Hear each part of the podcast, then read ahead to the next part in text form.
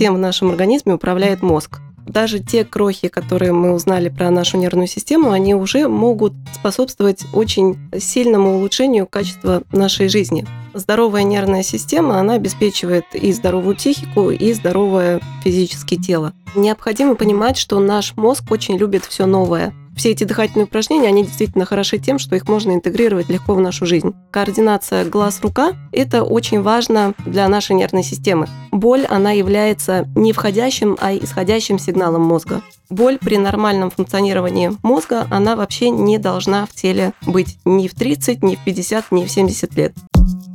Ты это важно, что у тебя внутри. Ты это важно. Забери, это важно, поверь. Добрый день, дорогие друзья!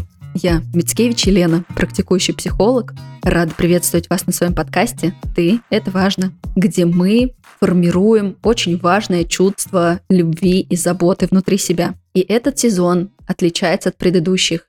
Здесь помимо привычных интервью, где наши герои делятся своим путем в психотерапии, мы с разными помогающими специалистами будем поднимать вопросы здоровья, будем поднимать и разбирать ту информацию, которая нужна в жизни каждого человека, чтобы иметь устойчивый фундамент, крепкое здоровье, самоощущение и реализовывать в своей жизни те поведенческие паттерны, то самоотношение, которое будет подкреплять ваше внутреннее ощущение, что вы – это важно. И сегодня у меня в гостях Юлия Рудакова, тренер по функциональной неврологии, нутрициолог, нейрофитнес и человек, помогающий выстраивать здоровый образ жизни через работу с нервной системой. Юля, привет. Друзья, всем привет. Лена, привет. Спасибо тебе большое, что согласилась. Для меня очень важно то, что сейчас происходит. Я знаю, что это первая запись для тебя, первая запись такого формата для меня я волнуюсь. Но мне очень хочется, чтобы сегодня в нашем диалоге люди узнали больше про работу своего организма, про работу своего мозга и выстроили понимание, что здорово бы внести в свою жизнь в виде знаний, в виде действий, чтобы качество этой жизни улучшилось и на текущем периоде жизни, и в долгосрочной перспективе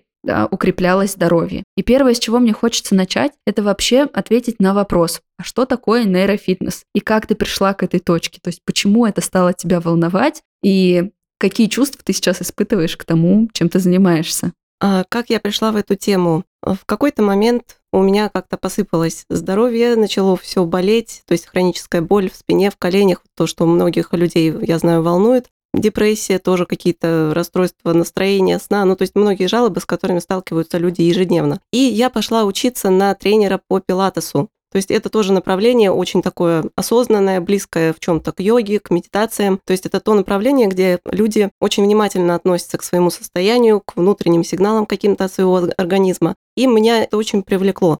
Но в какой-то момент я поняла, что все равно вот чего-то не хватает, какой-то одной детальки, чтобы выстроилось такое уже целостное понимание вообще здоровья и своего состояния. И я случайно наткнулась на тему неврологии и вот нейрофитнеса, нейроцентрического подхода. И он ответил на очень многие мои вопросы. То есть я поняла, почему что-то может болеть, почему возникают какие-то расстройства и эмоционального состояния, и физического. Дело в том, что нервная система, она лежит вообще в основе всего. Ну, то есть это не секрет, что всем в нашем организме управляет мозг. А, то есть центральная и периферическая нервная система. И от ее состояния зависит все здоровье, наше настроение, а, наше физическое какое-то состояние, отсутствие хронической боли и прочие какие-то жалобы. Все это может быть следствием расстройства нервной системы. Ты ведь не врач, но я знаю, что ты много учишься у врачей и более того была даже на диссекции, на вскрытии вообще человека, чтобы лучше понимать, как устроено вообще функционирование тела и в том числе, да,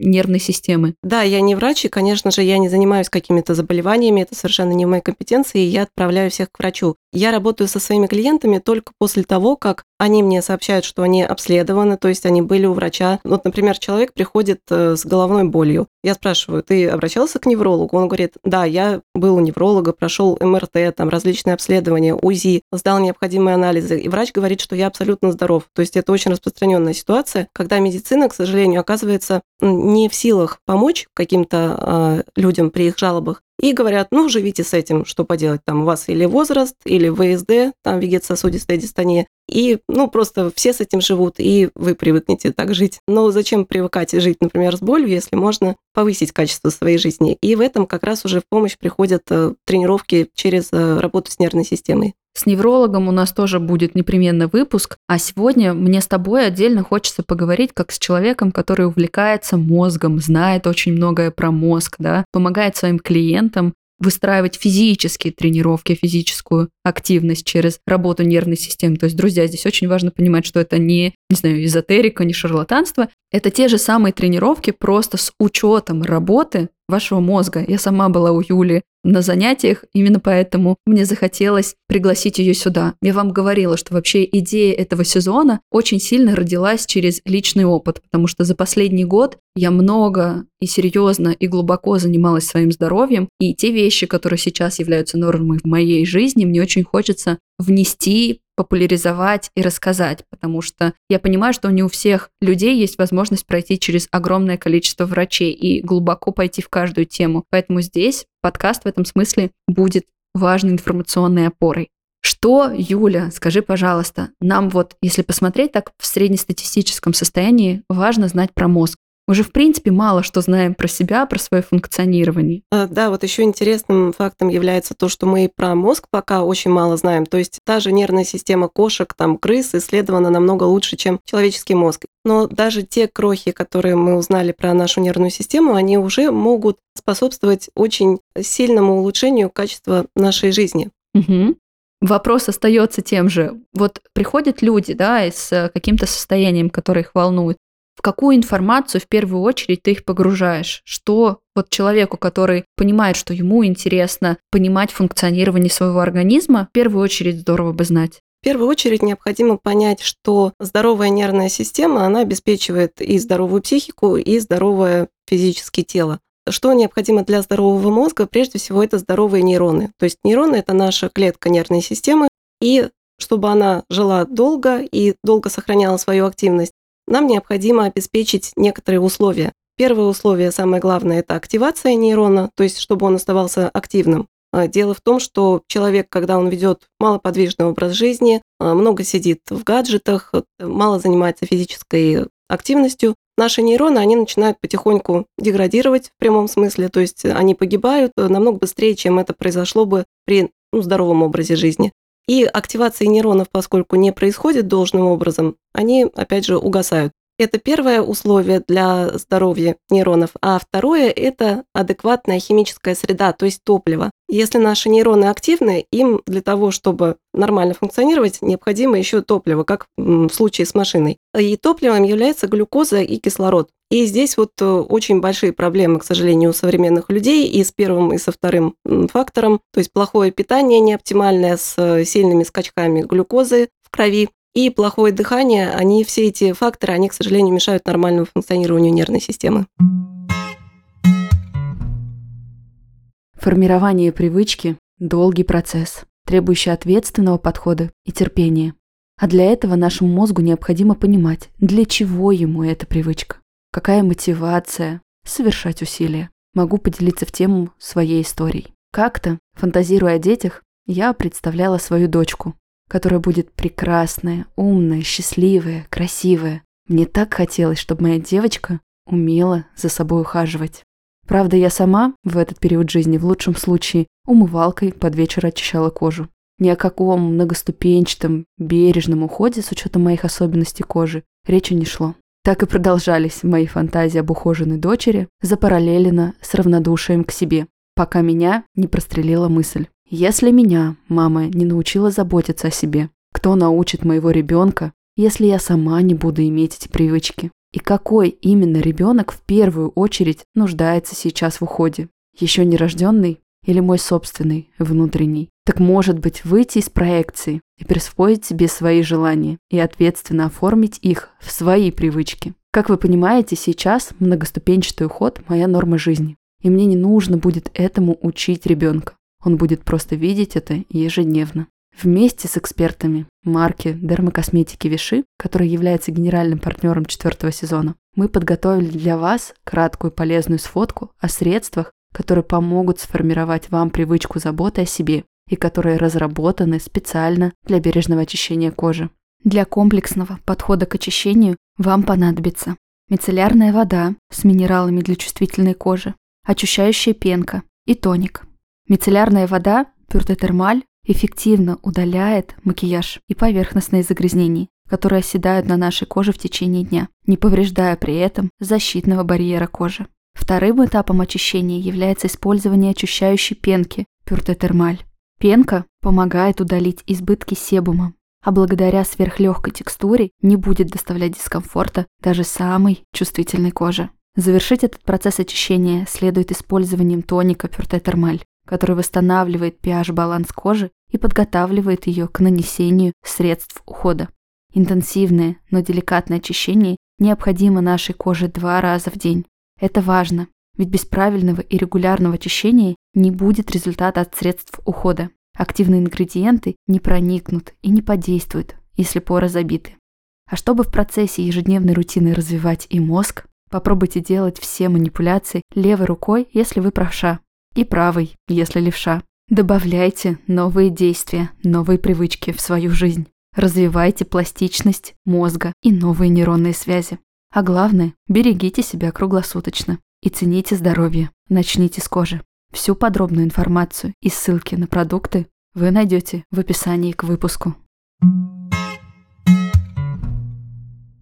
Мы сегодня с тобой про дыхание и про глюкозу отдельно поговорим, да, это было в каком-то плане, который мы с тобой обсуждали. Здесь сейчас, вот мне, как человеку активному, который радеет за свое здоровье, который хочет нести ответственность, который хочет иметь активную психику, хорошо функционирующие когнитивные способности. Что я могу вот на бытовом уровне сделать для себя? Если я узнаю в себе того человека, который любит там с утра в ТикТок позависать, вечером в ТикТок позависать, двигаться как-то лень, сейчас все очень мобильно, да, можно как-то организовать. Вопрос мой в следующем. Что тогда в жизнь можно внести, если я все-таки осмысляю, что такой образ жизни не ок для меня? Необходимо понимать, что наш мозг очень любит все новое. И когда он попадает в какую-то протоптанную колею, где все одинаково, какая-то постоянная рутина, одна и та же, одна и та же физическая нагрузка, когнитивные какие-то задачи одни и те же, он начинает опять же угасать его функции все. И нам постоянно для здоровья нервной системы необходимо делать что-то новое. Вот прям это главный залог здоровья мозга. Если вы хотите сохранить здоровый мозг до глубокой старости, просто делайте что-то постоянно новое. Это может быть и новая физическая нагрузка, и когнитивные задачи, учите новые языки, читайте новые какие-то сложные книги. То есть вот новая задача и сложная задача – это обязательное условие. Вам не должно быть просто. Но мы сейчас говорим про такое, про сознательное, позитивное усложнение нашей жизни. А да. А как же взаимодействовать с тем, что при этом наш мозг боится нового? И многих людей именно это останавливает, что это сопряжено с какой-то фрустрацией, неловкостью, тревогой, тем же страхом. Как здесь воспитывать свой мозг?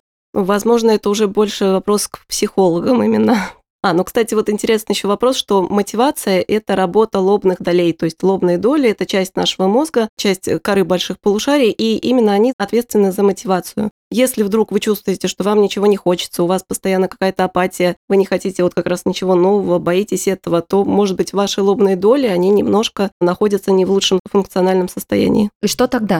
Ну, то есть вот если я чувствую, что есть какая-то апатичность, опять же, про новое, про языки, про чтение, я услышала, что в такой ситуации мы можем порекомендовать нашим слушателям. В такой ситуации нужно в первую очередь задуматься все-таки про свой образ жизни, опять же, про химическую среду для ваших нейронов. Вот, например, э, лобные доли, они наиболее требовательны к метаболизму кислорода. То есть правильное дыхание критически важно для них. И если вы поймете, что дышите не оптимально, возможно, это первый шаг, который сможет вам помочь. Я как человек, который учился дышать, и ты тут тоже приложила руку. Понимаю, да, что такое правильное, что такое неправильное дыхание. Можешь ли ты здесь рассказать людям? Потому что я точно так же на консультациях клиентам говорю, что очень часто мы дышим, но не дышим. Это про такую поверхностную историю, да. Это тоже про зависит от, в принципе, выученного телесного какого-то паттерна, но и от психоэмоционального состояния. Вот ты как тренер, на чем фокусируешь внимание, как обучаешь этому процессу? Да, вот ты сказала про психоэмоциональное состояние, и, конечно, это практически ключевой фактор, который нам мешает правильно дышать. И именно стресс, он ломает, так сказать, наш врожденный стереотип.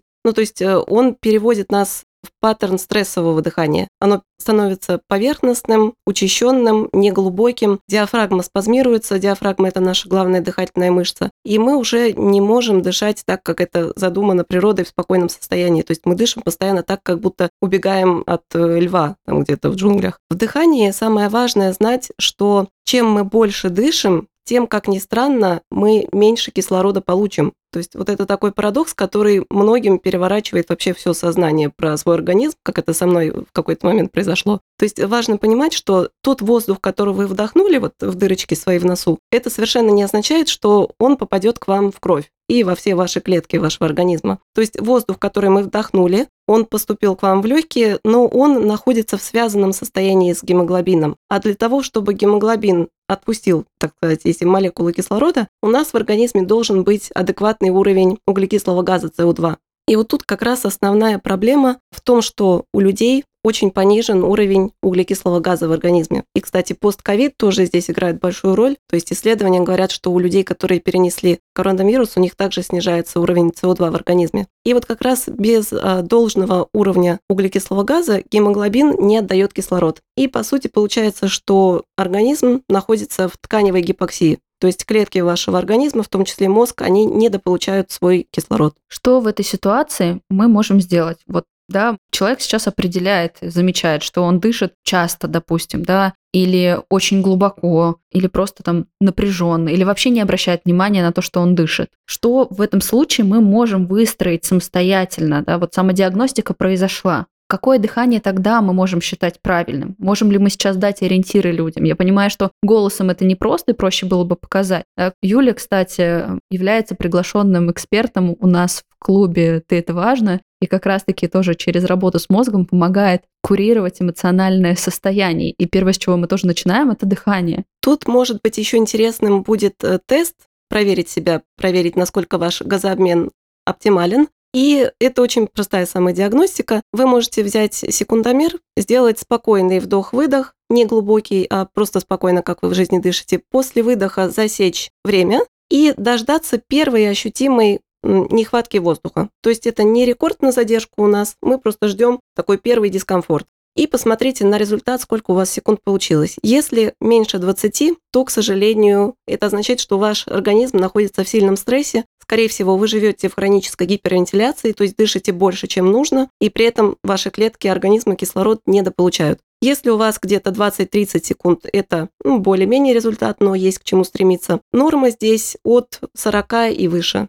То есть какие-то исследования говорят, что даже 50 секунд хорошо. То есть вот 20-30 секунд – это такой средний результат, который будет у большинства людей. Меньше 20 – это прям срочно нужно, значит, заниматься своим здоровьем. И что мы можем здесь делать, как улучшать этот э, результат? Прежде всего необходимо начать дышать реже.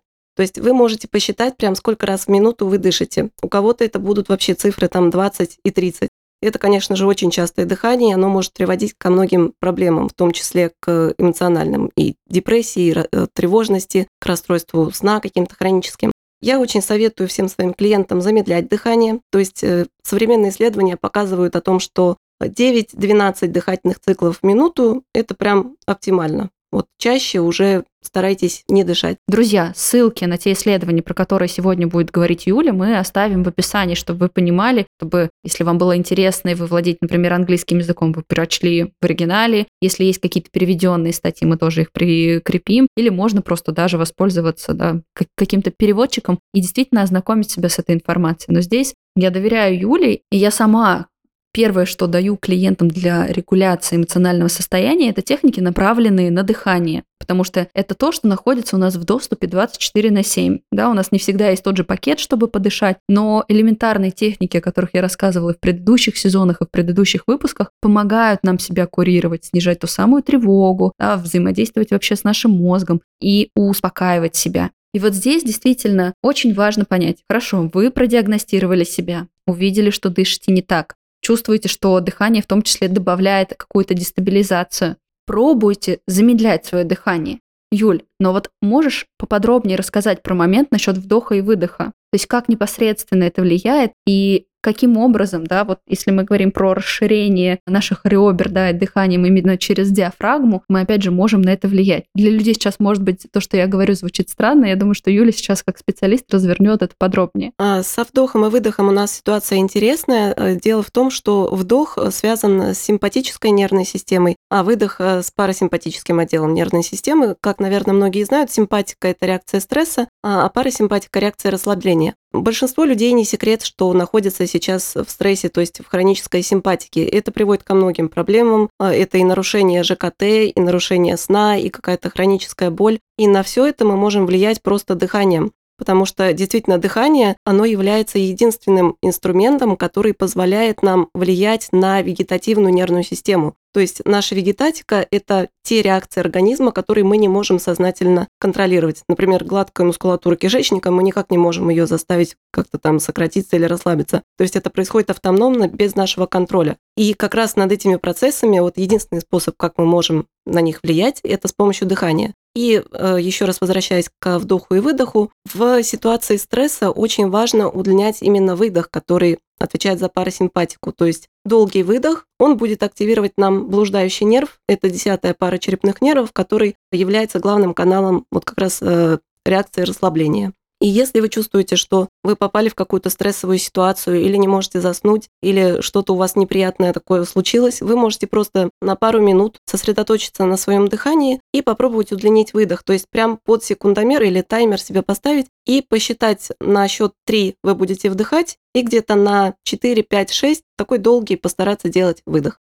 Да, я в предыдущих выпусках рассказывала про технику 4-7-8, которая как раз-таки помогает нам запускать парасимпатическую нервную систему, помогать стабилизироваться, помогать настраиваться на расслабление, да, на ощущение безопасности. И это самое простое, но одно из самых эффективных, что у нас есть в инструментарии. Если мы пополняем такую, знаешь, коллекцию инструментов, практик и действий для наших слушателей, что еще для мозга мы можем сделать. Вот я хочу сейчас сделать такой шаг назад и закончить наш точку контакта относительно мозга и задаться вопросом действительно, а что еще из упражнений, помимо новых действий, мы можем так достаточно просто интегрировать в свою и без того нагруженную жизнь. Упражнения с дыханием или прямо уже что-то другое?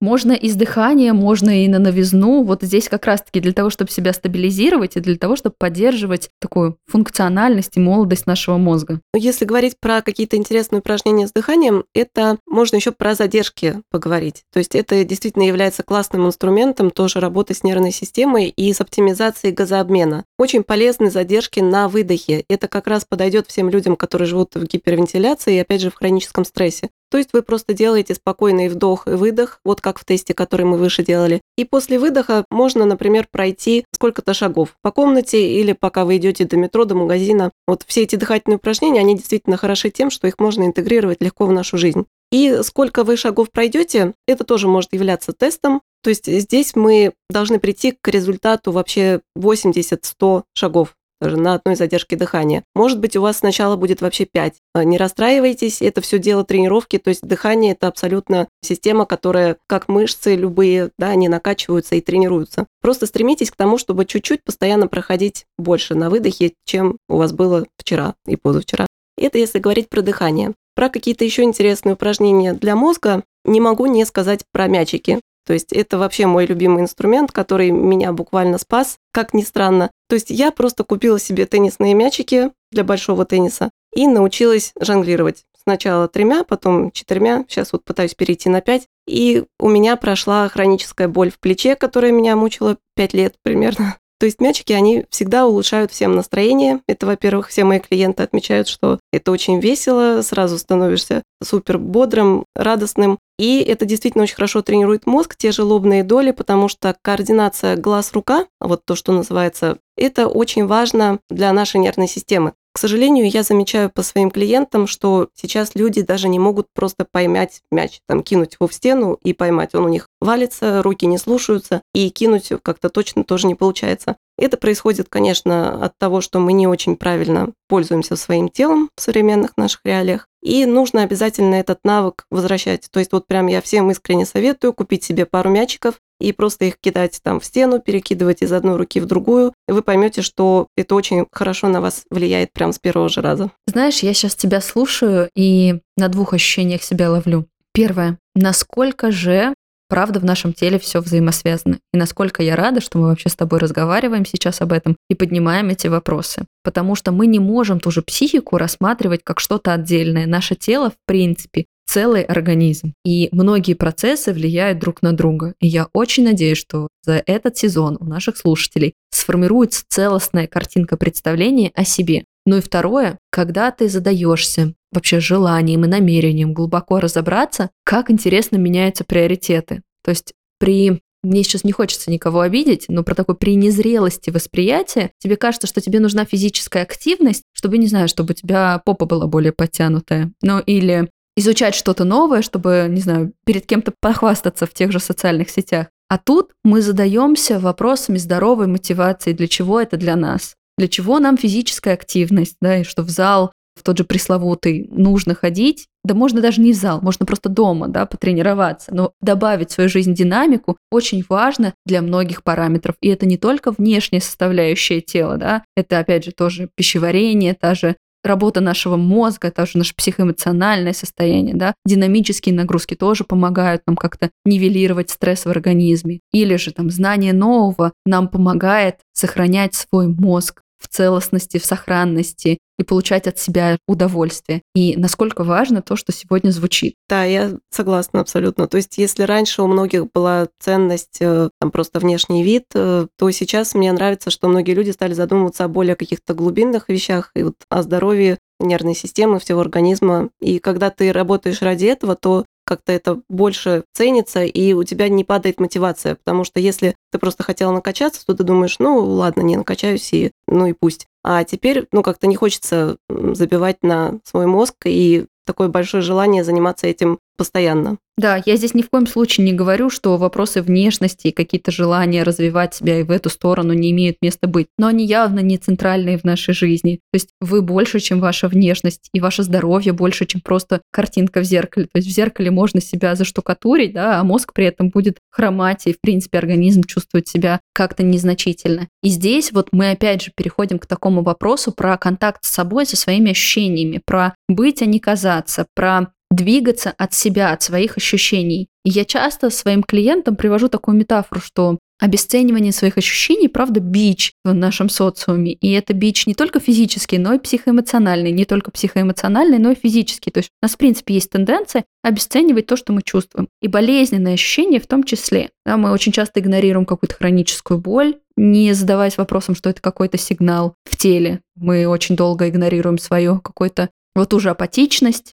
опять же, не понимая, что это не является нормой. Я знаю, что про боль ты тоже любишь и можешь говорить. И здесь мне хочется передать слово тебе. Да, про боль я вообще могу говорить часами. Это одна из моих любимых тем, и она действительно является очень интересной. И в современной нейронауке очень серьезные открытия произошли за последние годы в этой теме. Дело в том, что многие люди застряли еще в 17 веке, как ни странно, в вопросах, которые касаются боли. То есть еще в 1644 году Рене Декарт опубликовал свой труд, где он описал биомедицинскую модель боли. То есть э, там такая картинка, где костер и сидит человечек, который сунул в огонь ногу, и э, Декарт показывает, как из огня идет сигнал в мозг по такому проводочку. И вот он описывает, что мозг воспринимает этот болевой сигнал и уже выдает реакцию. Но на самом деле это представление о боли оказалось не совсем правильным. И в середине 20 века мы узнали о том, что боль, она является не входящим, а исходящим сигналом мозга. То есть это мозг решает, будет ли у вас что-то в теле болеть. Мозг воспринимает информацию от тела. То есть рецепторы, которые, вот, например, почувствовали огонь, они лишь передают информацию в мозг. А уже мозг принимает решение, будет ли у вас по этому поводу боль в этой части тела или нет. Но при этом очень многие специалисты, и тренеры, и сами клиенты, они вот так и сидят в этой биомедицинской модели боли, которой уже там почти 350 лет. Очень важно понимать, что боль – это исходящий сигнал мозга, который возникает в тот момент, когда мозг чувствует угрозу. То есть, например, давайте поговорим немножко о боли в спине. Это такой прям бич нашего времени, вот больная поясница, которая очень волнует множество людей. Что делает человек, когда узнает, что у него болит ну, то есть когда он чувствует боль в пояснице, он идет на МРТ, очень часто еще сам себе его назначает, самостоятельно идет в этот центр, ему делают э, исследования и говорят, у тебя грыжа в пояснице. И что думает человек? Вот я так и знал, из-за этого у меня и болит спина. И он думает, что все, я теперь инвалид, мне нельзя заниматься, мне нельзя там как-то нагружать вообще спину, нельзя наклоняться, я теперь обречен жить с этой болью. Но на самом деле это все совсем не так. То есть грыжи, они не являются практически причиной боли в спине, только там в 5, может быть, процентах э, случаев. Как правило, грыжа – это просто результат ну, какой-то неоптимальной нагрузки на позвоночник, и грыжи, протрузии, различные дегенеративные изменения позвоночника, они есть абсолютно у всех людей но не у всех людей при этом есть боль. И здесь важно понимать, что боль, она не, не равняется повреждению. То есть Раньше, вот еще со времен Декарта, люди были уверены, чем у меня сильнее поврежден какой-то там орган или часть тела, тем сильнее у меня будет болеть. Но сейчас уже мы знаем, что это не так. И может быть очень сильное повреждение, которое не будет вообще болеть, а может повреждение не быть вообще, но при этом боль будет адской. Вот так же и с примером грыж в спине. У человека грыжа может не быть, но у него, как ни странно, будет болеть спина. И при этом, наоборот, э, спина может не болеть, хотя она там вся в грыжах и протрузиях. То есть дело вообще не в этом. Дело в том, как живет человек, как он дышит, как он питается, а, насколько качественно он спит, как он двигается. То есть в целом, насколько состояние его нервной системы позволяет адекватно функционировать мозгу и регулировать все процессы в организме, потому что боль при нормальном функционировании мозга, она вообще не должна в теле быть ни в 30, ни в 50, ни в 70 лет. То есть, э, если нервная система здорова, то у вас болеть ничего не будет. Слушай, это вообще какая-то революционная мысль, и здесь у людей может возникнуть вопрос, как? То есть, как мы, во-первых, на это можем влиять, чтобы такая выносливость, что ли, если это корректно назвать таким образом, да, или толерантность к ощущениям у человека вырабатывалась. И почему, да, что вообще сейчас? Я думаю, что многие люди испытают сопротивление, такое сложное чувство, это что, это настолько я правда влияю своим режимом, своим самоотношением на качество своей жизни? Да, и более того, не только режимом, но и даже психика. То есть почему очень часто при хронической боли людей отправляют к психологу, к психотерапевту, Почему назначают антидепрессанты? Потому что психогенный фактор, он всегда присутствует в хронической боли. То есть хроническая боль – это та, которая длится там дольше 3-4 месяцев. Если у вас присутствует какая-то боль в спине, в коленях, может быть, там в плечах, не думайте, что вы сломались, что у вас какие-то там страшные повреждения, которые вас сделают инвалидом. Просто постарайтесь чуть-чуть пересмотреть свой образ жизни, свое отношение вообще к боли. То есть вот я даже встречала в исследованиях такой факт, что сам факт постановки диагноза грыжа, он больше дает боли, чем сама грыжа. То есть, если человек слышит подтверждение от врача, что да, у тебя грыжа, у него это будет даже сильнее его будет беспокоить, и боль усилится, чем если ему скажут, ну, грыжа – это ничего страшного, успокойся вообще, у тебя ничего не будет болеть. То есть наша психика, она очень сильно влияет на боль. Да, я знаю по своим клиентам, может быть, чуть-чуть отстраненный пример, но мне кажется, с той же аналогией. Иногда, когда у меня в терапии э, клиенты чувствуют дестабилизацию, апатичность, я для профилактики предлагаю сходить на консультацию к тому же психиатру. Иногда это абсолютно реальное какое-то мое сомнение, обеспокоенность, а иногда это для стабилизации человека, потому что иногда очень полезно от врача услышать, нет, с тобой все в порядке, твоих ресурсов организма достаточно, чтобы справиться с текущим периодом жизни и забрать эту ответственность себе. Более того, я сейчас чуть-чуть проспойлерю, у нас в этом сезоне будет очень классный эксперт, реабилитолог, которая, я знаю, тоже акцентирует на этом внимание. Даже если у вас есть боль, ну какая-то травматизация, это не означает, что вы становитесь заложником этой боли. Можно разрабатывать свой организм, можно давать соразмерную постепенную нагрузку с каким-то здоровым увеличением да, растущей выносливости. То есть в конечном итоге, как мы с этой болью будем жить, ответственность наша. Я часто с точки зрения эмоциональной боли клиентам говорю, что боль не равно страдание. Как мы ее будем выдерживать, зависит от нас. Вот здесь мне как будто бы очень сильно коррелируется эта фраза с физическими нашими ощущениями. Да, действительно. И очень важно при этом помнить, что с хронической болью не нужно учиться жить. То есть мы можем от нее избавиться. И тут такой интересный факт в том, что хроническая боль, она сама себя поддерживает. И, опять же, хроническая боль является примером плохой нейропластичности. То есть ваш мозг буквально учится тому, чтобы постоянно воспроизводить эту боль. То есть чем дольше болит, тем сложнее, к сожалению, от этого избавиться. Поэтому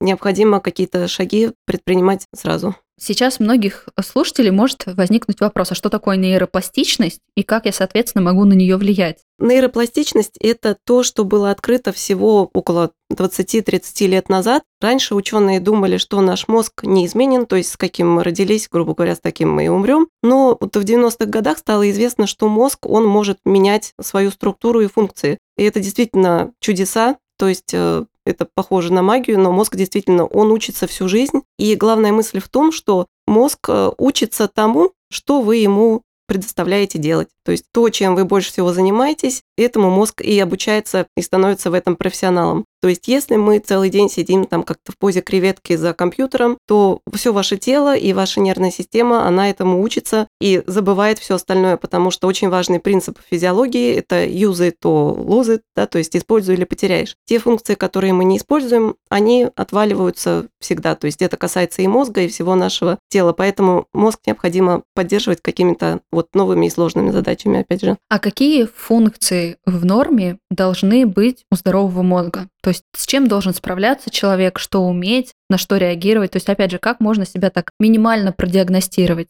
Очень хороший вопрос. Вот одной из важнейших функций здорового мозга является здоровая сенсорная система. То есть это наше зрение, наш вестибулярный аппарат, проприоцепция, то есть ощущение нашего тела, это обоняние, слух, опять же, ну, все те чувства, которые мы еще в школе учили.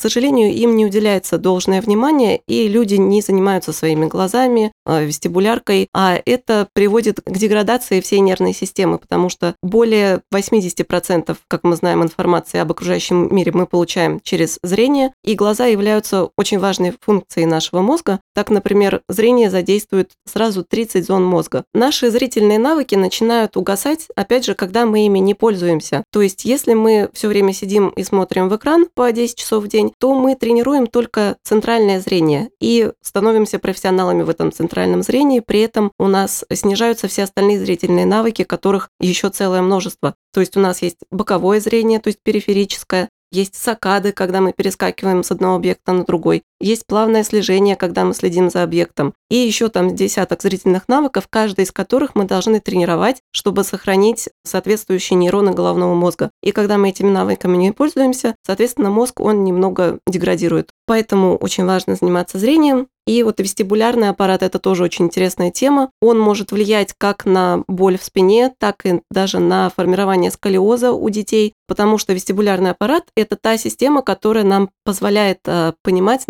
наше положение в пространстве. Если у мозга чуть-чуть нарушена эта функция, то уже тело не совсем понимает, как оно расположено, и может даже менять мышечный тонус в зависимости вот от этой дисфункции. То есть у детей это может э, выражаться в сколиозе, у взрослых просто в каких-то нарушениях осанки, а, в головокружениях, в хронической боли и просто в каком-то не очень здоровом мышечном тонусе. А если человек знает про себя, что у меня слабый вестибулярный аппарат, и думает, что, ну, это же, наверное, невозможно поправить, да, это как-то многим кажется, что это закладывается в детстве и так далее. Хочется сказать, миф это или правда? Можно ли с этим что-то сделать, можно ли это укреплять?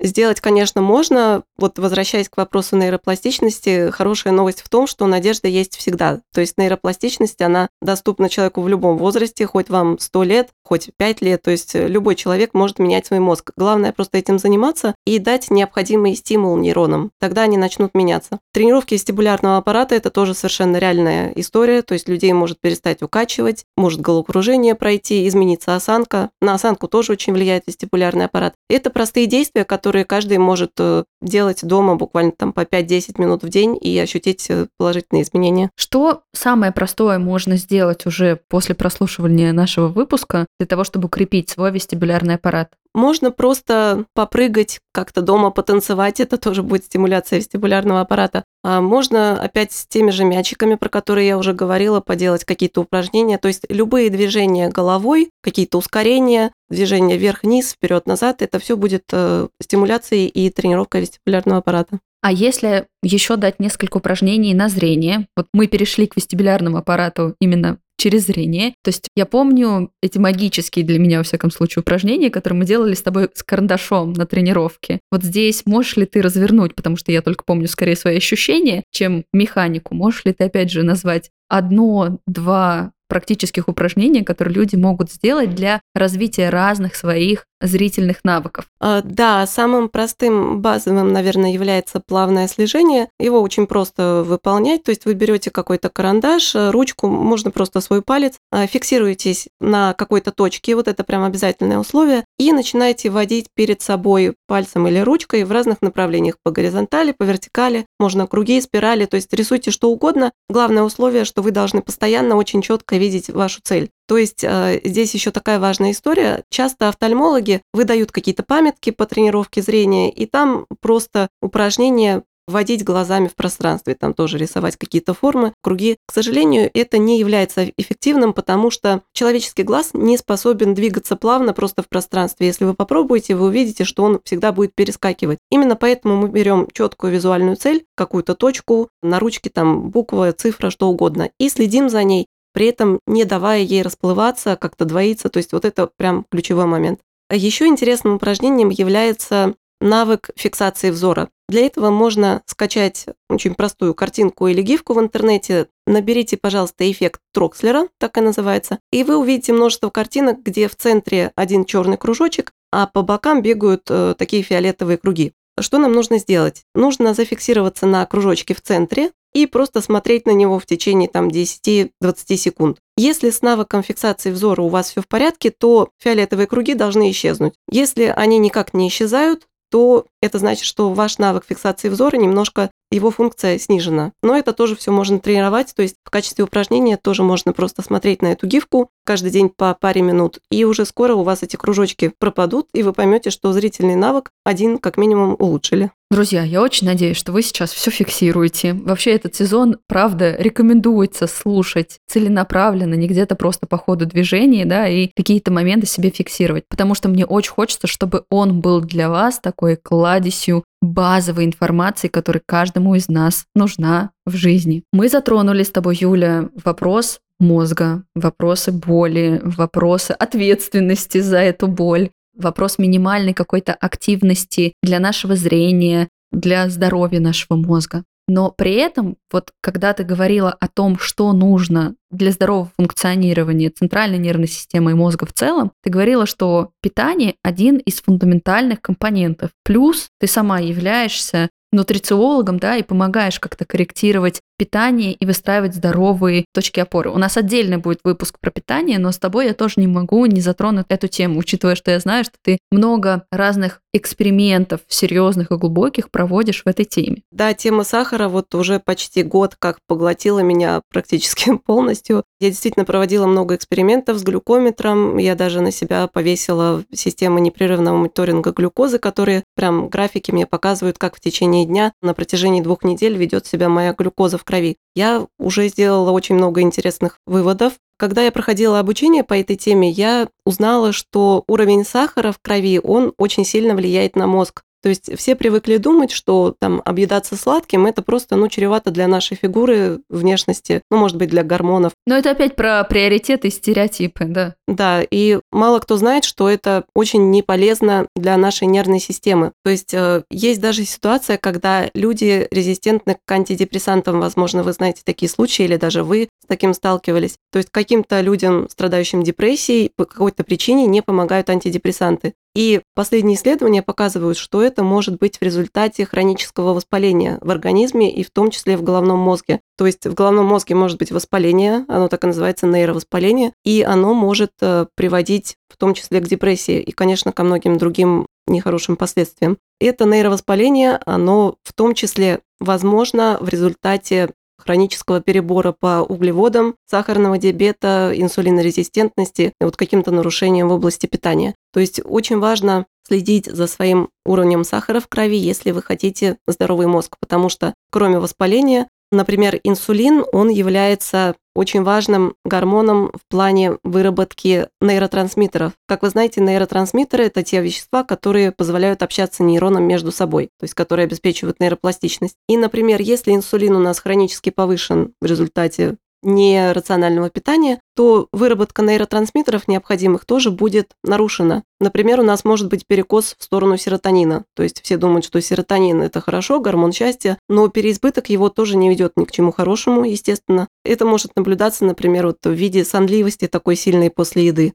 Наверняка кто-то замечал, что в обед вы как-то переели, может быть, сладкого, и прям потом вас клонит в сон, слепаются глаза, вы не можете работать. И это вот может быть в том числе по этой причине. Хорошо, тогда о каких ключевых аспектах питания важно знать каждому человеку? То есть что должно быть в норме в нашем рационе для нашего здорового функционирования и тела, и мозга, и как следствие и психики в том числе? Это стандартное сбалансированное питание, то есть э, никаких тут э, секретов я вам, наверное, не открою, никаких диет не нужно, кето-диеты, какие-то безуглеводные диеты, что там у нас еще бывает. Это все ну, не очень здоровая история, мягко выражаясь. Нам необходимы все группы продуктов, белки, жиры, углеводы, клетчатка обязательно. Современный человек хронически не доедает клетчатки. По нормам нам необходимо где-то 500 грамм фруктов и овощей в день. Также грустная достаточно история с белком, то есть люди очень сильно не доедают белок. А белок, он в том числе способствует и выработке нейротрансмиттеров, гормонов и всех необходимых элементов в организме.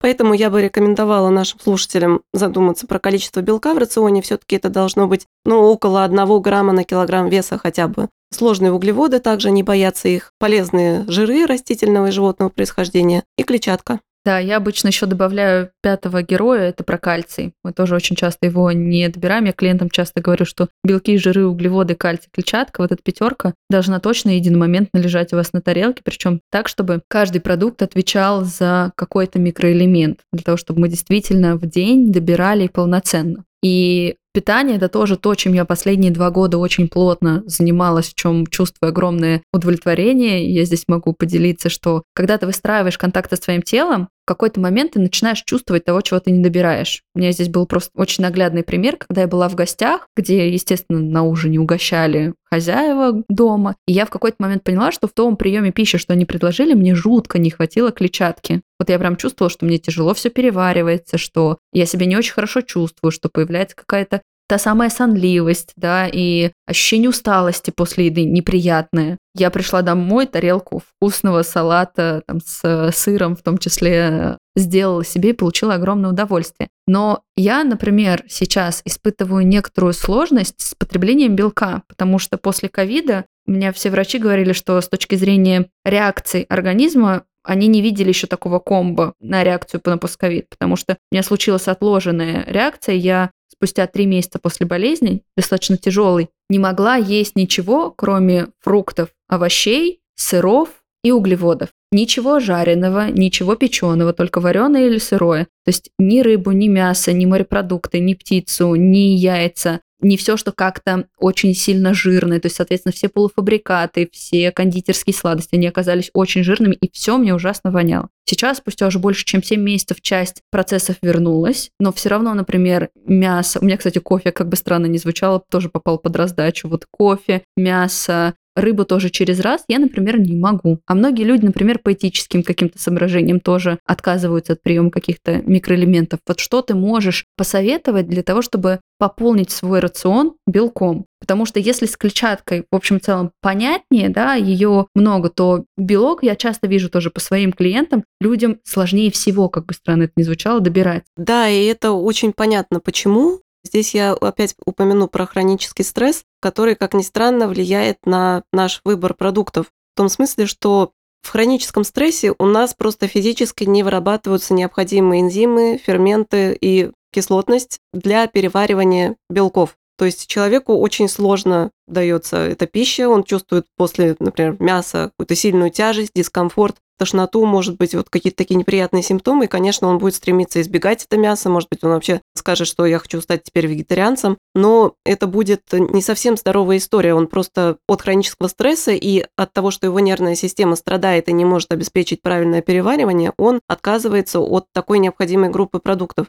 Поэтому, если кто-то из наших слушателей вот чувствует дискомфорт после еды, я бы посоветовала в первую очередь заняться, опять же, дыханием, потому что это первый инструмент против стресса. Ну и, во-вторых, может быть, какими-то медитациями, там, практиками, не знаю, осознанности и прочим, то, что снижает хронический стресс, и вы можете заметить, что белок даже вам теперь дается легче к усвоению. Вот здесь у многих людей может возникнуть вопрос. Я знаю, что у нас тоже будет эксперт по пищевому поведению, который тоже, я пока не буду рассекречивать имя, будет говорить о том, что животные белки – это очень важно для функционирования нашего организма. Я хочу, чтобы сейчас эту тему ты чуть-чуть развернула и как-то реабилитировала, что ли, для наших слушателей, которые, возможно, какие-то предубеждения имеют, почему это важно для нашего организма. Животные белки – это действительно очень важно для нервной системы и для нашей обучаемости, даже для каких-то когнитивных навыков. Ну, такой вопрос этически затрагивать сложно, то есть кто-то по идейным соображениям, да, не хочет э, есть мясо. Я сейчас не идейные соображения с уважением отодвину в сторону, потому что здесь это действительно индивидуальный выбор каждого, на который мы не можем повлиять. Мне здесь скорее очень важно, чтобы люди понимали и этот выбор совершали, четко осознавая, что необходимо организму, что происходит с организмом, чтобы этот выбор не был оторван от действительности, от функционирования их организма.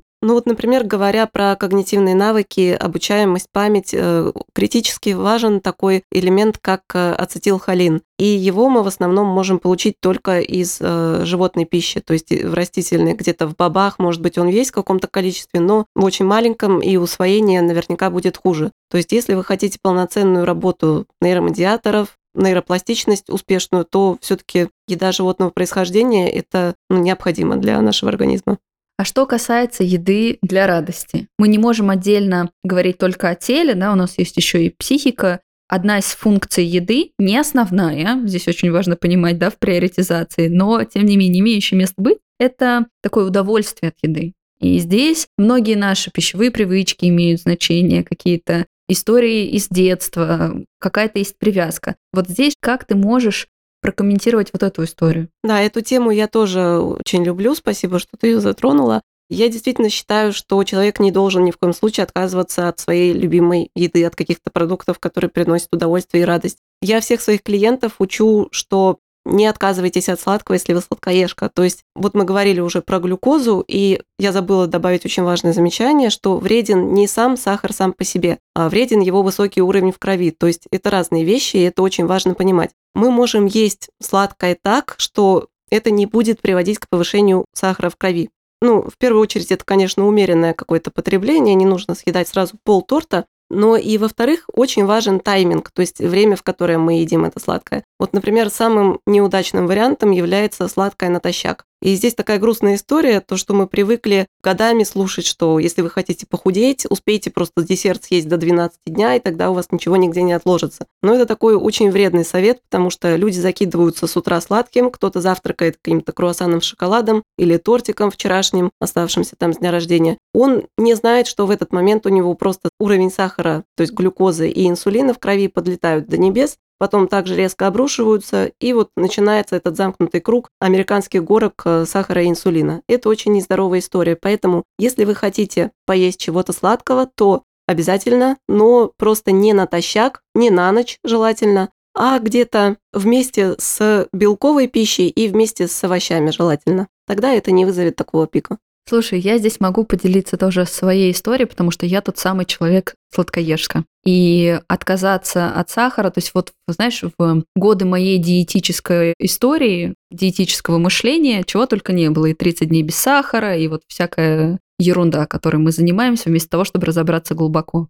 И это был очень сложный такой момент, потому что, ну, я уже сказала, функция еды и радовать нас в том числе. Но вот сейчас, когда я уже больше э, двух лет имею устойчивую ремиссию пищевого поведения, самые здоровые за все свои 29 лет отношения с едой. И я точно знаю, что я питаюсь по принципу тарелки, где у меня большая часть клетчатки, и там лежит, вот как я уже говорил, белки, жиры, углеводы, кальций, клетчатка. Вся еда мне нравится, я ее выбрала от момента, задав себе перед этим вопрос, а что я хочу съесть, получив от нее удовольствие, да, я часто клиентам говорю, с едой нужно ходить на свидание. Если вы съедите что-то просто за просмотром Ютуба, вы даже не дадите своему мозгу ощущение удовольствия и впечатлений эмоциональных, что были разные текстуры, были разные температуры, были разные вкусовые какие-то истории. И в какой-то момент вам захочется этих вкусовых впечатлений, но это уже будет лишним приемом пищи, потому что организм доберет да, нужные микроэлементы. И вот когда ты следуешь этим правилам, когда ты чувствуешь какую-то устойчивость в них, и потом ты понимаешь, да, еще хочу и сладенького, этого сладенького не хочется сожрать вот весь тот торт. Это какая-то адекватная норма. В какой-то момент начинаешь четко слышать, все, мне достаточно, я получила и этих впечатлений, и дальше могу идти и жить эту жизнь. Главное не забывать, что здорово, чтобы еда не была единственной радостью в вашей жизни. Тогда слишком большая ответственность будет на нее ложиться. Очень важно понимать, что в жизнь разных впечатлений очень важно вносить. Тогда с едой мы будем выстраивать те отношения, которые нужны нашим эмоциям, нашему организму, да, и нашему телу. Да, вот я с тобой согласна, я прошла очень похожий путь. У меня были и годы чего-то близкого к анорексии, и переедание, постоянные страшные приступы, там да, просто до полусмерти практически. Я знаю, что это такое, и сейчас я тоже пришла вот последние несколько лет к гармоничным отношениям с едой, и это произошло благодаря тому, что я поняла простую суть. То есть ты можешь есть все, что угодно, если у тебя налажена схема питания. Если питание полноценное, в нем присутствуют все элементы, ты их потребляешь в нужном количестве, то уже ты можешь съесть хоть сладкое, хоть чипсы, но в тебя влезет уже ровно столько, сколько нужно вот для радости. Это не будет твоей основной едой. И здесь тоже такой парадоксальная помощь. Э, если ты хочешь начать есть меньше, ты должен начать есть больше. То есть не думать о том, как что-то убрать из своего рациона, там шоколад, конфеты, а думать о том, как добавить. То есть добавить какие-то необходимые элементы, которые уже не будут вытесняться там, чем-то сладким и вкусным.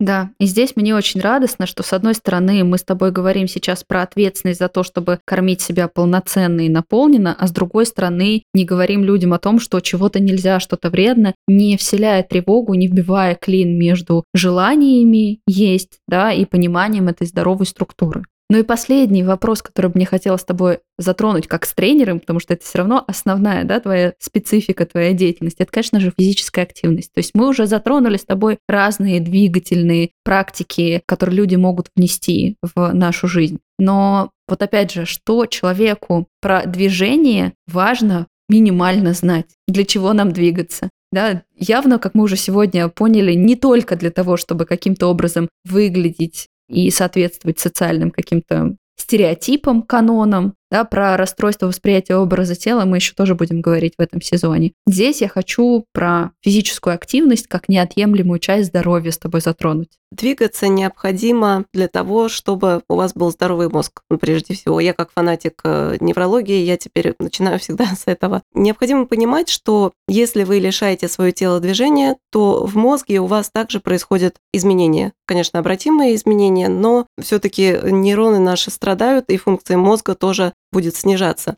Это происходит из-за того, что у нас в мозге есть карта нашего тела, так называемый гомункулус Пенфилда. Слушатели могут э, тоже в поиске набрать, э, и вы увидите такого странного человечка, у которого очень большая голова и очень большие ладони. Этот рисунок, он отражает то, как в нашем мозге представлен наш образ тела. Почему у него большая голова и большие руки? Потому что наибольшее число нейронов именно отвечает за эти области. То есть кисти и голова, лицо – это все самые важные зоны для нашего мозга. Поэтому, если вы начинаете мало двигаться, то в нашем мозге, как бы сказать, угасают те нейроны, которые отвечают за эту часть тела. Вот, например, если у человека была сломана рука, и она была там на перевязи на протяжении месяца, то в головном мозге у него также нейроны, отвечающие за эту руку, они немножко перестают функционировать нормально, поэтому нужно реабилитировать не только руку, но и мозг. И также люди, которые мало двигаются, у них мозг немножко снижает свою активность. Поэтому, когда мы двигаемся, мы способствуем в том числе и здоровому мозгу. И здесь самым важным является, наверное, мобилизация суставов, потому что у нас суставы – это зоны наиболее богатые механорецепторами, то есть как раз те зоны, которые мозг видит лучше всего. И вот какие-то суставные мобилизации я постоянно делаю с клиентами со своими. Какие-то простенькие разминки – это то, что позволяет нам держать мозг в тонусе.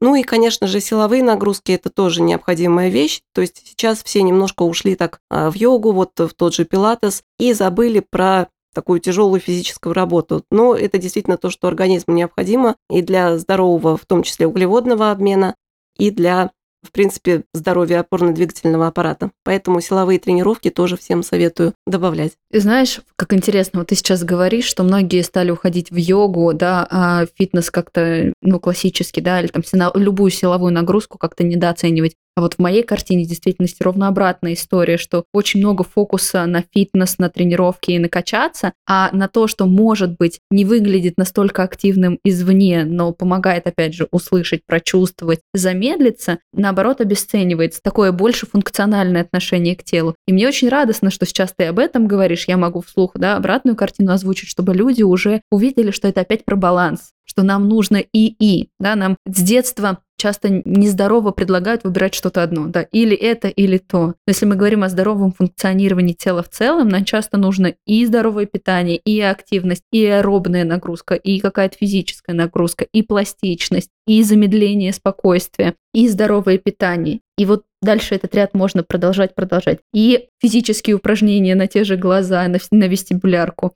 и, и, вот здесь, с одной стороны, можно испугаться такого объема, да, ответственности перед собой. Я, я бы, наверное, так это описала, потому что, правда, здесь многие могут сейчас подумать, господи, у меня уже есть одна работа, а тут еще надо работать над собой. И оказывается, не только с психологом, еще и разные другие фокусы держать внимание. Но, друзья, как я уже говорила, в нашем организме нет ничего отдельно стоящего. Многие процессы тесно взаимосвязаны. Поэтому да, ответственность взрослого человека понимать здоровые потребности своего организма и физические, и ментальные, и уметь их удовлетворять в достаточном для себя способе. Не все и сразу, но постепенно интегрируя. Помните про баланс. Мне хотелось бы еще вставить такую ремарку. Вот мы сегодня затрагивали тему внешности, то, что это не должно быть основной целью, но э, нужно помнить, что внешность идет от здоровья всегда. То есть если мы занимаемся своим здоровьем, своей нервной системой, дыханием, то это очень сильно сказывается и на нашей внешности положительно, естественно. Например, тоже дыхание, оно способно вам накачать пресс так, э, как вы никогда не накачаете пресс в спортзале. И, например, тоже дыхание вы можете моментально подтянуть себе овал лица. Вот прям такой небольшой лайфхак я сейчас э, расскажу слушателям. Если у кого-то есть проблемы с провисанием, может быть, второго подбородка, то обратите внимание на положение вашего языка. Как ни странно, положение языка – это очень важный принцип нашего здоровья, краеугольный, можно сказать, камень. Если у вас язык располагается где-то внизу или в середине, или только кончиком касается неба, то это его неоптимальное положение, которое может приводить к проблемам, в том числе эстетическим. А единственное правильное положение языка – это две трети на небе, чуть-чуть касаясь передних зубов. Или, может быть, вообще их не касаясь. То есть он должен прям в тонусе находиться наверху и немножко даже давить вверх и вперед. Попробуйте прямо сейчас проверить, если он у вас был внизу, то поднимите его наверх и посмотрите, как это повлияло на вашу нижнюю челюсть, на мягкие ткани. Скорее всего, вы заметите, что они моментально подтянулись, и овал лица стал более четким. Я с тобой согласна, но тогда мы говорим совершенно о другого рода красоте не той, которой приходится соответствовать, не о такой поверхностной, а о фундаментальной, когда я понимаю, что моя красивая осанка не потому, что я стараюсь себя держать, а потому что, в принципе, мышцы моей спины в тонусе, когда я чувствую себя расправленно и уверенно, опять же, не потому, что мне нужно как-то вот стараться казаться, а потому что все мое тело находится в балансе, да, и я себя ощущаю комфортно в нем. Не потому что мне нужно, опять же, непременно тоналку нанести, а потому что я ухаживаю, например, за кожей, понимаю, что с ней происходит, да, и понимаю какие-то причины и так далее. То есть здесь мне очень важно, чтобы мы ставили здоровую приоритизацию. Не форма, а суть. Тогда, как бы странно ни звучало, форма тоже за сутью подтянется. Да, и здесь еще очень интересным является то, что осанка, про которую ты упомянула, она также является исходящим сигналом нервной системы. То есть если человек, который находится в каком-то неблагоприятном психологическом состоянии, а, мало двигается, там плохо себя чувствует, надеется пойти в зал и накачать себе мышцы, чтобы они держали его осанку, но этого никогда не будет, к сожалению. То есть осанка, она контролируется исключительно мозгом, это бессознательный процесс. И если вы хотите поработать над своей осанкой, то нет смысла просто выполнять какие-то упражнения из интернета. Прежде всего, нужно начать работать, опять же, над нервной системой. Какой компонент нервной системы, если уж да, ты сейчас это озвучиваешь, позволяет нашей осанке быть в удобоваримой и внешней форме. Это тоже зрение, которое обеспечивает нам вообще 70% положения тела в пространстве. Вестибулярный аппарат, это некоторые отделы мозга, там, ствол мозга и еще прочие, над которыми мы можем целенаправленно работать для улучшения осанки. И вот, например, зрение, здесь тоже такая интересная ремарка. Взгляд вниз, то есть положение глаз вниз, у нас активирует мотонейроны сгибателей. То есть то, когда мы сидим в телефоне вот в такой позе креветки, как это часто все делают, это, естественно, портит нам осанку, потому что постоянно активирует наши сгибатели. А для того, чтобы активировать разгибатели, логичным является, наверное, уже все догадались, взгляд вверх. Мы сейчас очень мало смотрим вверх, к сожалению, Поэтому осанка у всех далека от э, желаемого. И слушателям я бы посоветовала где-то на прогулке просто наблюдать за птичками, за деревьями, пользоваться своими глазами по их прямому предназначению, как природа нам их дала, для того, чтобы смотреть по всем сторонам и пользоваться всеми зрительными навыками. И, как ни странно, может быть, вам в это не верится, но только зрительные упражнения, они могут уже улучшить вашу осанку лучше, чем какие-то месяцы, проведенные в спортзале. Да, но это не означает, что спортзал не нужен вашему организму. Просто функциональность, другая принадлежность существует. Юля, не могу также в завершении тебя не спросить о топ вредных привычках, которые разрушают нас. Есть, чтобы люди, опять же, соприкоснулись с тем, чтобы увидели какие-то последствия. Не просто начали себя критиковать и говорить, ой, это плохо, все, так делать больше не буду, а увидели причинно-следственную связь. Потому что вот сейчас мы, с одной стороны, выстроили с тобой такую мотивацию к чему-то, но я знаю, что многим людям легче двинуться к какой-то цели, когда они могут от какой-то текущей картины действительности себя обнаружить. Именно поэтому можешь ли ты назвать?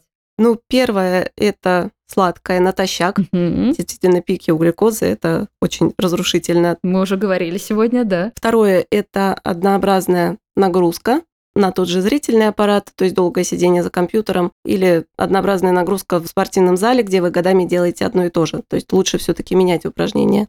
И третье – это хронический стресс, в который входит и нарушение сна. То есть я бы сказала поздний отход ко сну после 12. Мгм. То есть такое классическое правило, мы ложимся в тот же день, что и просыпаемся. Да, и желательно каждый день в одно и то же время. Это касается и приемов пищи, и отхода ко сну, и пробуждения. То есть наш мозг, наш организм очень любит вообще графики, режим, и лучше его придерживаться. И еще одна очень вредная привычка – это дыхание ртом. Притом не только днем, но и ночью. Вот вы можете скачать себе какое-то приложение, которое отслеживает сон, умный будильник, например, и он запишет все ваши звуки, и вы узнаете, не дышите ли ночью ртом, и нет ли у вас храпа. Постарайтесь последить, чтобы ночью и днем вы дышали только носом. Это очень важно для правильного дыхания. Спасибо тебе огромное. Я очень рада, что сейчас люди могут после нашего с тобой диалога найти какие-то опорные точки, чтобы определить себя. Мы вообще поднимаем эту тему не для того, чтобы людям стало тяжелее. Вот мне, наверное, очень важно, чтобы люди почувствовали, что наоборот, мне хотелось бы, чтобы в этих выпусках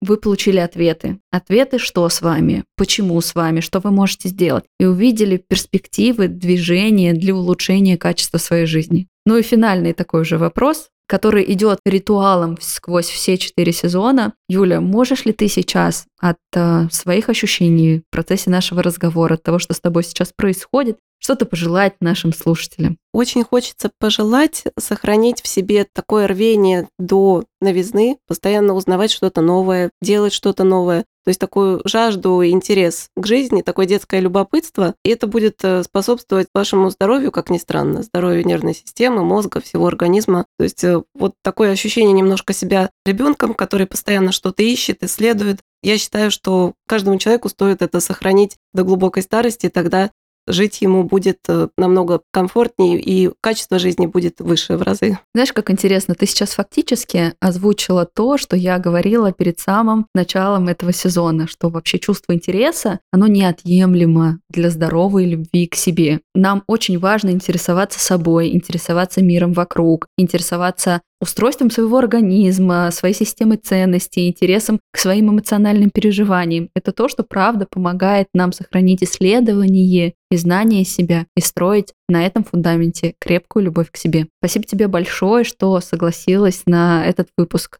Спасибо, что поделилась таким объемом полезной информации. Спасибо большое, Елена, что пригласила меня. Спасибо всем слушателям за внимание. И всем желаю, конечно же, здоровья и благополучного психологического состояния в том числе. Да, друзья, помните, пожалуйста, что вы — это очень важно. И ровно так к себе и относитесь. Не забывайте, пожалуйста, ставить звездочки в Apple Podcast, писать свои комментарии, делиться выпусками, особенно этим сезоном. Здесь я прям отдельно вас попрошу. Чем больше людей получит доступ к этой информации, тем более здоровое окружение во всех смыслах каждый из нас будет иметь. Спасибо, друзья, что были с нами. До новых встреч. Ты это важно, с кем тебе по пути. Ты это важно, себя обрести. Открой свою дверь.